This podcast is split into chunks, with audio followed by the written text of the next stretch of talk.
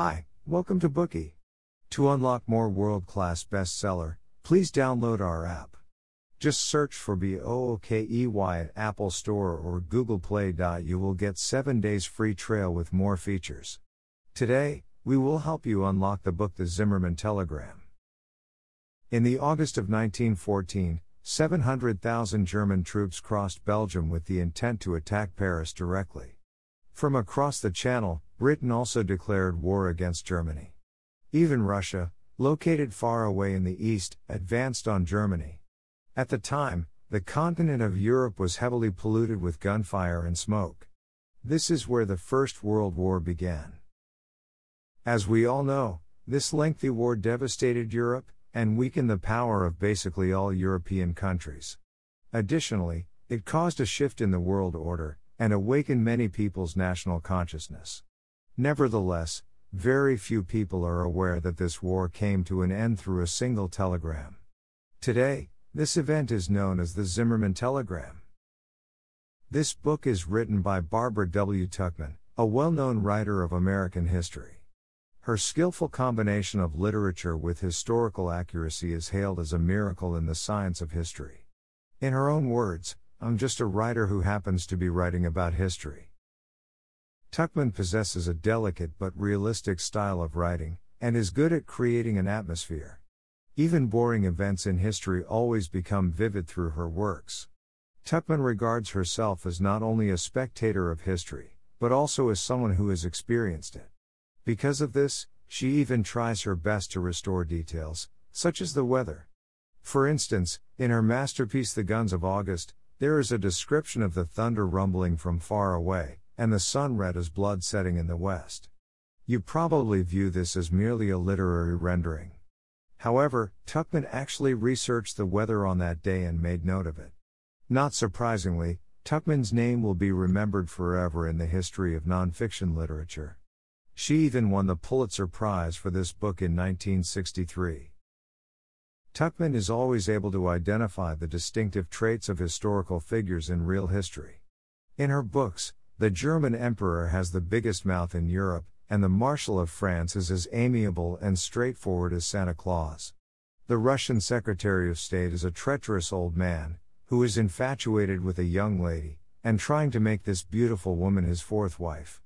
Such an interesting depiction of real history makes readers feel as if it is happening all around them. This is what's amazing about Tuchman's writing. The book we are going to talk about today, The Zimmermann Telegram, is one of Tuchman's early works. The wheels of history are often rolling faster than our expectations. Who would believe that a short telegram broke the deadlock in the World War? The German foreign minister at the time sent a telegram to persuade Mexico to enter the war. Due to this foreign minister's name, this telegram was henceforth called the Zimmermann Telegram. It was of strategic importance for Germany. However, due to repeated mistakes, this telegram, which was designed to lead to victory, caused Germany to lose the war.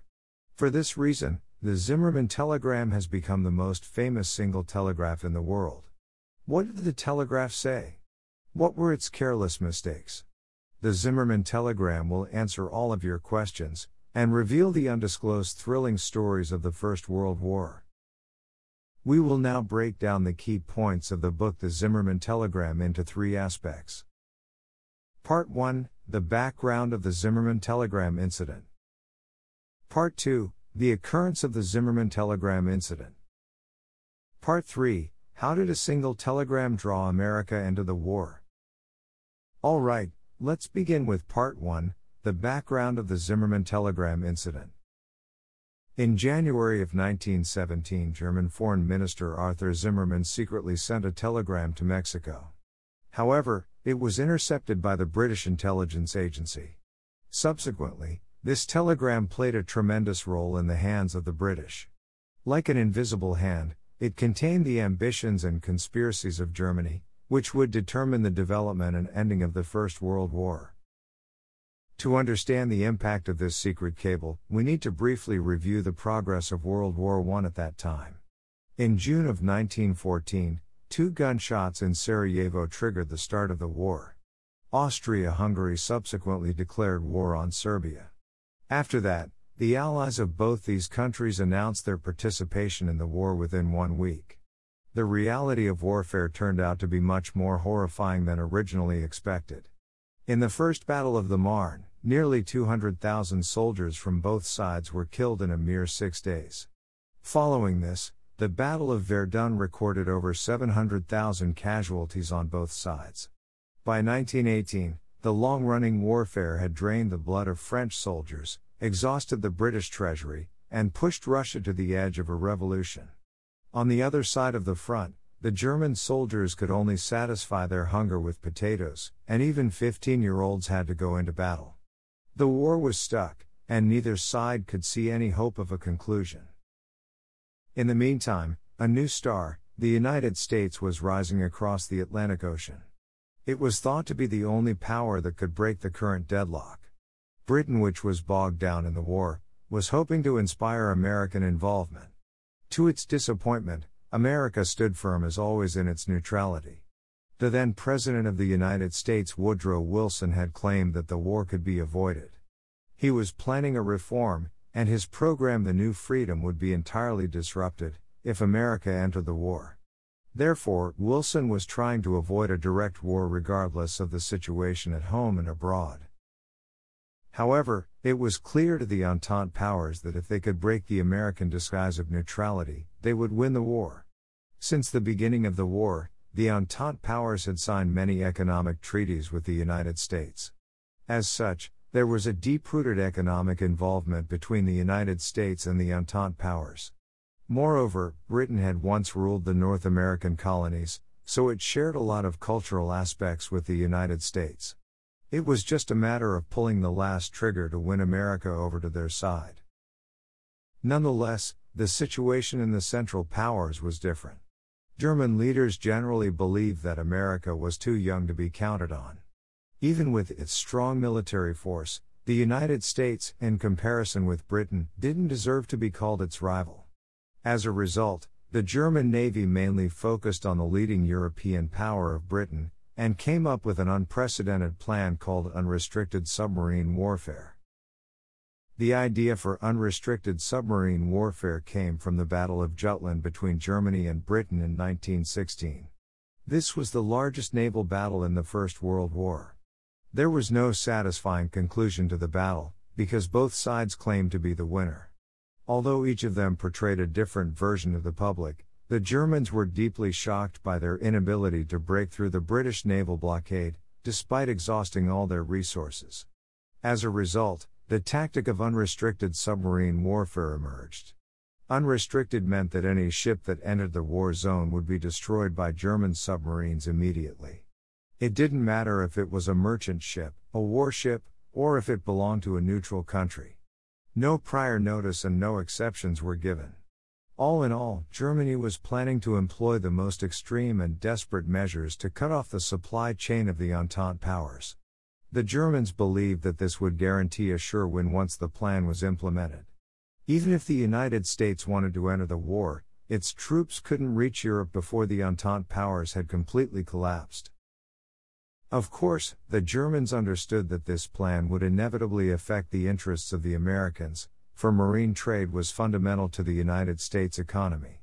They knew that once this plan was officially launched, even the peace loving President Wilson would be outraged. After all, you can't expect others to like you when you're affecting their income. To cope with the United States' possible retaliation, and to prevent it from interfering with Germany's military operations against Britain, Zimmermann sent a telegraph to the ambassador of Germany to Mexico on the 16th of January 1916. The general content of the telegraph is as follows. We intend to begin on the 1st of February unrestricted submarine warfare. We shall endeavor nonetheless to keep America neutral. In the event of this not succeeding, we propose to Mexico an alliance on the following basis conduct war jointly, conclude peace jointly.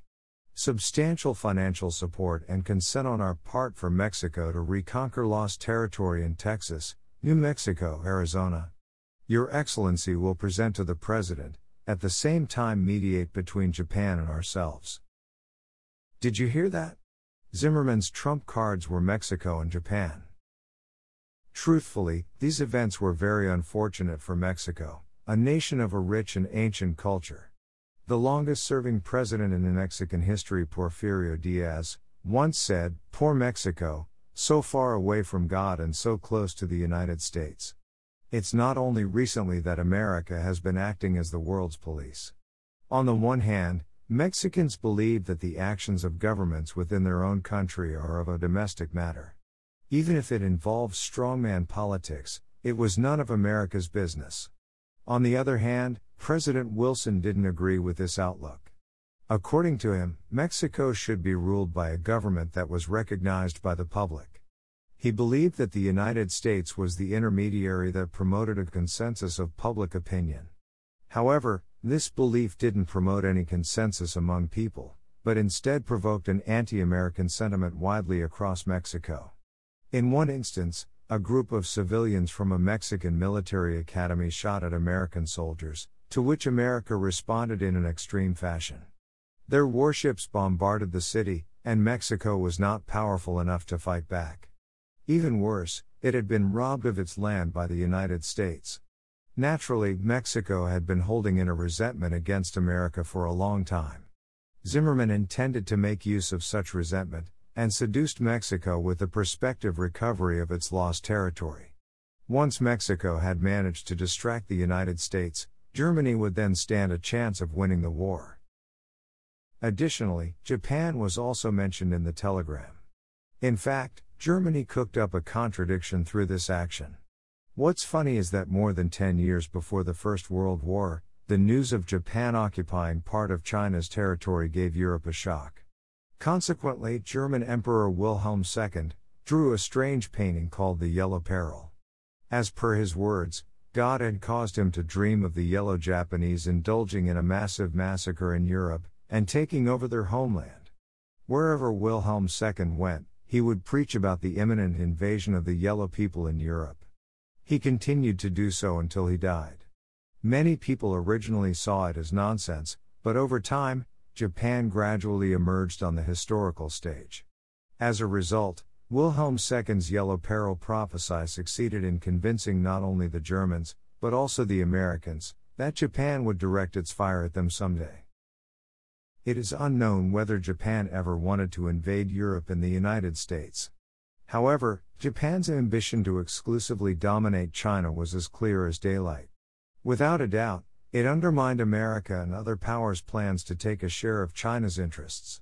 Consequently, the US Japan conflict was not as tense as that between America and Mexico, but it still remained subtle and disturbing.